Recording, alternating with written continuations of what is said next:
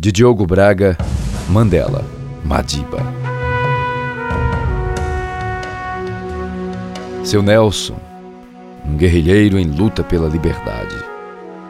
Advogado, ex-líder rebelde, ex-presidente da África do Sul.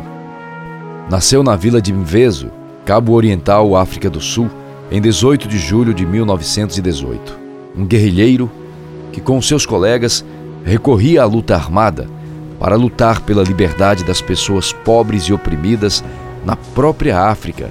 E por isso, para o governo sul-africano, foi considerado um terrorista, porque dizia aos seus amigos: unam-se, mobilizem-se, lutem, lutem contra o apartheid, o germe que tolhe os nossos sonhos. Porque acreditava nesse ideal, lutava pelo seu país, por fortalecer ainda mais entre os povos o ideal da paz. Em 1990, levou o prêmio Lenin da Paz. Esse articulador, por melhores condições de vida, recebeu em 1993 o Nobel da Paz.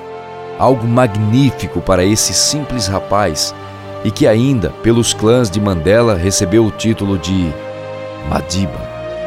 O homem internalizou no povo os sentimentos especiais e maravilhosos o terem orgulho de ser africano e lutarem para serem invictos.